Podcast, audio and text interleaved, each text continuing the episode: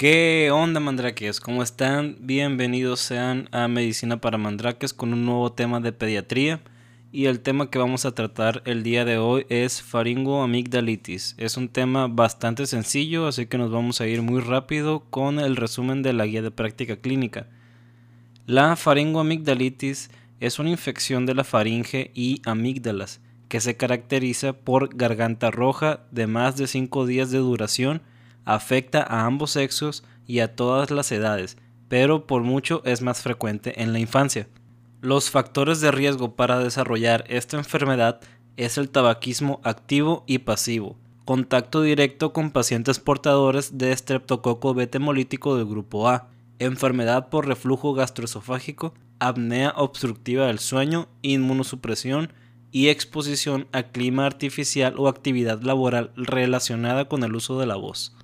La faringitis es comúnmente causada por virus, pero aproximadamente el 15% de los episodios pueden deberse a estreptococo beta hemolítico del grupo A. En estos casos, habitualmente se encuentra exudado blanquecino en amígdalas, adenopatía cervical, ausencia de rinorrea, tos, fiebre mayor a 38 grados y el diagnóstico clínico con tres de estos signos ha demostrado una sensibilidad de más del 75%.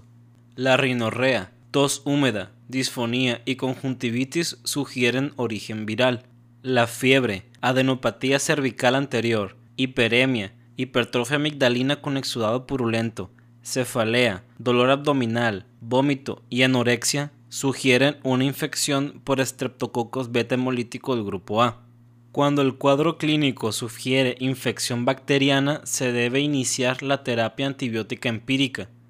Pero para el diagnóstico, además de la clínica, el estándar de oro es el cultivo faringio que tiene una sensibilidad del 90 al 95%, Igual se puede utilizar la prueba de antígeno rápido en inmunoensayo para identificar el estreptococo beta hemolítico del grupo A. Para el tratamiento se puede utilizar paracetamol para la analgesia en el dolor de garganta a dosis de 500 miligramos cada 8 horas de 3 a 5 días. El antibiótico de elección es la penicilina. En niños con un peso menor a 27 kilogramos penicilina G benzatínica 600.000 unidades intramuscular a dosis única y en niños con un peso mayor a 27 kilogramos igual penicilina G benzatínica 1.200.000 unidades intramuscular a dosis única. Otros esquemas pueden ser amoxicilina 500 miligramos cada 8 horas por 10 días, clindamicina 600 miligramos al día en 2 a 4 dosis por 10 días en pacientes con fracaso al tratamiento de primera línea o crónica recurrente. El objetivo del tratamiento de la faringoamigdalitis por estreptococos es prevenir el desarrollo de fiebre reumática y las complicaciones supurativas. Después, iniciado el tratamiento, se le informa al paciente que los síntomas ceden en 48 a 72 horas. Los criterios de referencia a segundo nivel son cianosis, estribor, cialorrea, disfagia, dificultad respiratoria, epiglotitis, absceso periamigdalino o retrofaringio y casos que presentan la posibilidad de desarrollo de complicaciones no supurativas. Al hablar de faringoamigdalitis tenemos que hablar sobre la amigdalectomía.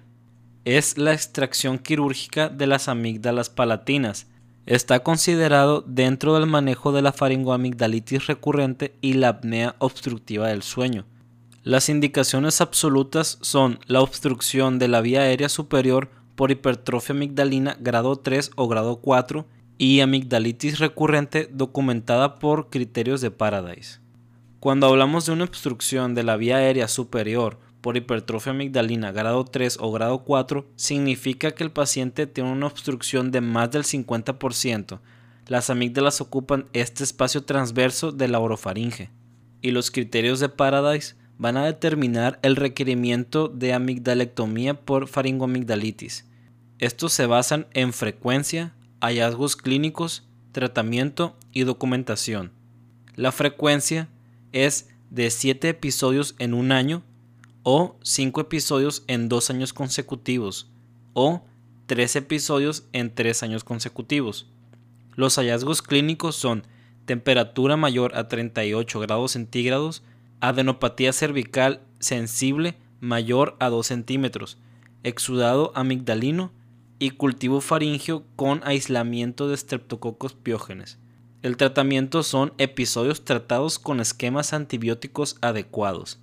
Y la documentación es que los episodios deben haber sido evaluados por un médico y registrados en un expediente clínico, o al menos dos episodios registrados por un otorrinolaringólogo. Cuando se cumplen estos cuatro criterios implica el requerimiento de cirugía.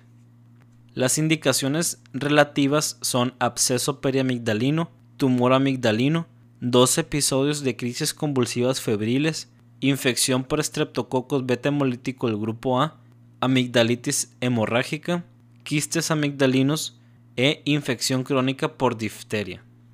Y bueno amigos, eso ha sido todo por el tema de esta ocasión. Espero les haya gustado. Recuerden que nos pueden seguir escuchando en los temas de pediatría. Yo soy Edber Requejo y me despido. Saludos. Que estén bien.